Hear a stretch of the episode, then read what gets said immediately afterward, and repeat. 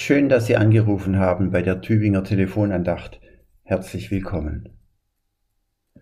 Ich nehme Sie hinein in folgende Szene. Viele Menschen stehen oder sitzen beieinander. Was machen die für große Augen? Das Erstaunen steht ihnen ins Gesicht geschrieben. Unter diesen Menschen ist zu hören, hast du das gesehen? Schau mal, der redet auf einmal. Unglaublich. Das gibt es doch nicht. Es ist mit Händen zu greifen, wie sie staunen. Ich hätte da auch gestaunt. Was war geschehen?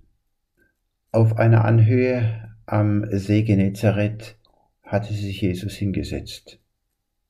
Viele Menschen waren gekommen, bei sich hatten sie blinde Menschen, solche mit Krücken, solche mit anderen körperlichen Missbildungen, welche die nicht sprechen konnten, also stumm waren.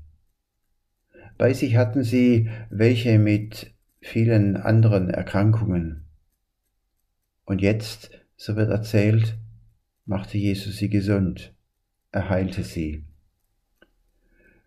Im Losungsbuch für diesen Tag steht das mit diesem Wortlaut.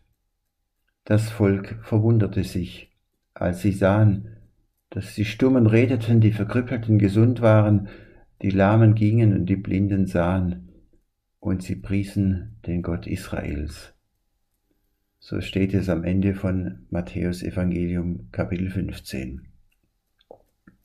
Sie verwundern sich, sie staunen, völlig zu Recht. Ich hätte da auch gestaunt. Dass sie staunen, ist ihre erste Reaktion. Eine zweite wird auch erwähnt. Sie priesen Gott. Heißt doch, Gott sei Dank. Gott hat geholfen. Dass Gott mir das geschenkt hat, wie wunderbar.